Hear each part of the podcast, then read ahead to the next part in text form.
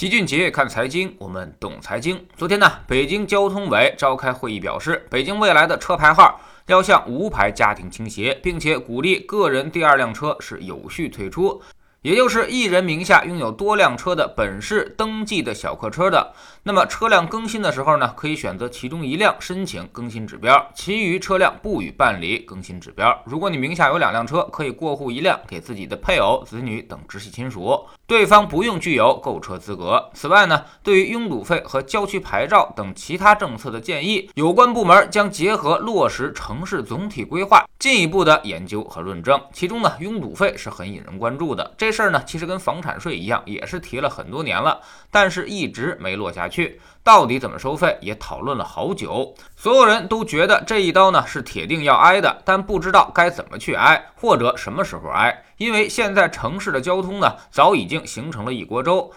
收拥堵费的目的就是要用价格手段来控制车流量，这点呢在经济学上具有一定的意义，但是实际效果专家们还都在论证。目前有几个难点仍然没有解决。首先，现在不光是交通拥堵的问题，公共交通同样很拥挤，所以并不是限制私家车就能解决问题的。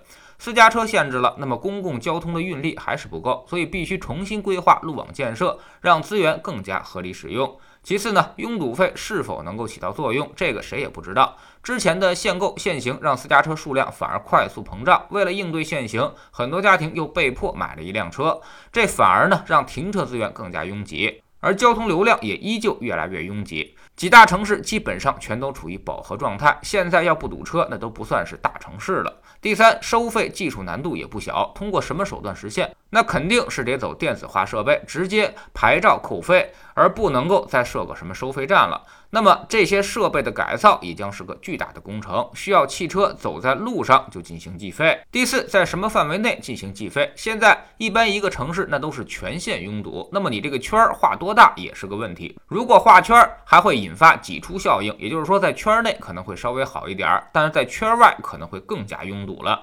第五，对当地的经济发展必然起到抑制作用，而且对汽车产业也将形成巨大利空。现在国人刚刚买得起车，但是逐渐这使用费用是越来越高，一旦征收拥堵费。一天下来，你花个百八十块钱，这绝大部分人可能也就彻底断了买车的念想。所以，来自于产业的阻力应该也不小。第六，民怨极大，这个跟房产税不一样，房产税是支持的多，因为有一套房子的还是占绝大多数，大家也都痛恨炒房。但是拥堵费这个事儿呢，每天都要产生的成本，所以对于居民生活影响极大，只是对一些特别有钱的人有利，所以也有失公平。第七呢，从国际经验来看，新加坡是第一个实行拥堵费的国国家。他们用电子设备收费，在早晚高峰设备打开开始计费，一辆车差不多是三新加坡元，差不多呢十五块钱人民币左右。后来英国也采纳了这种拥堵费，每天画个圈，只要进来就要交五英镑，算是进城费。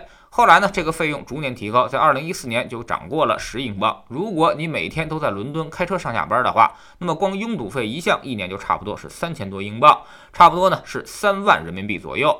这显然不是我们能够承受得起的。而且新加坡和英国一共才多少人啊？无论从人口和面积，都跟我们没有可比性。所以，我们征收拥堵费的难度要比他们高得多。综合来看，拥堵费难度非常大。虽然它不是税，不用立法，但是技术含量可不低，所以也依旧是迟迟不决。不光是北京，全国二十几个大型的城市拥堵问题已经是迫在眉睫。全球最拥堵的三十个城市当中，中国内地就占了十个，包括北京、天津、广州、成都、上海、石家庄、福州、沈阳、杭州。大家都在等着成型的可靠方案，等着别人率先进行尝试，然后呢，看看有什么利弊，自己再进行相应的调整。谁也不敢率先进行尝试。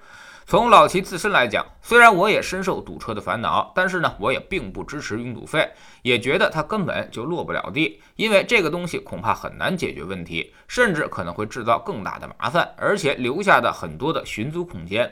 要彻底解决城市拥堵问题，一个呢是要多区域协同发展，你不能总将商业集中在一个区域内，潮汐车流必然会形成拥堵，这在城市规划上就要下手解决。第二个是大力发展公共交通。现在公交车和地铁显然还远远不够，与其被挤成相片，还不如堵在路上，起码这样还有点尊严。这是很多人的想法。第三，靠技术，等人工智能自动驾驶落地了，将彻底改变拥堵的局面。其实拥堵呢，有一半多都是来自于规划和违章的问题。一条路线只要有一个不守规矩的，或者事故，立马就会造成拥堵，而机器驾驶就能极大的避免这些情况。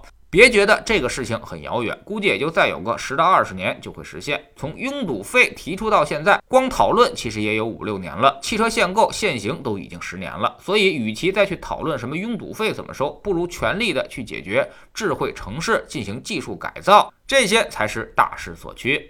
知识星球秦爵的粉丝群，我们每个交易日都有投资的课程。昨天呢，重点说了一下强周期和弱周期，什么是强周期行业，哪些又是弱周期行业？为什么大家都看好强周期的机会，但老齐却不太建议小白投资者去投资强周期行业？从长期来看，反而是那些弱周期的机会更大，安全系数也更高。我们总说投资没风险，没文化才有风险。学点投资的真本事，从下载知识星球 APP 找齐俊杰的粉丝群开始。在这里，我们要让赚钱变成一种常态，让你明明白白知道钱到底是怎么赚到的。知识星球老七的读书圈里，我们今天为您带来一本新书，它是一本传世的经典，叫做《洛克菲勒留给儿子的三十八封信》。这是每一位想成功的人都应该学习的书。它里面呢，满满都是一些富人思维。如果你格局不够高的话，很容易理解成为心灵鸡汤。但其实有很多的方法论值得我们去实践。这里面也藏着洛克菲勒家族三代巨富的秘密。知识星球找老齐的读书圈，每天十分钟语音，一年为您带来五十本财经类书籍的精读和精讲。现在加入之前讲过的一百八十多本书，您全都可以收听收看。算下来，每本语音书呢，其实才不到一块五毛钱。读书圈学习读万卷书，粉丝群实践行万里路，各自独立运营，也单独付费，千万不要走错了。苹果用户请到老齐的读书圈同名公众号里面扫描二维码加入，三天之内不满意全额退款，可以过来体验一下。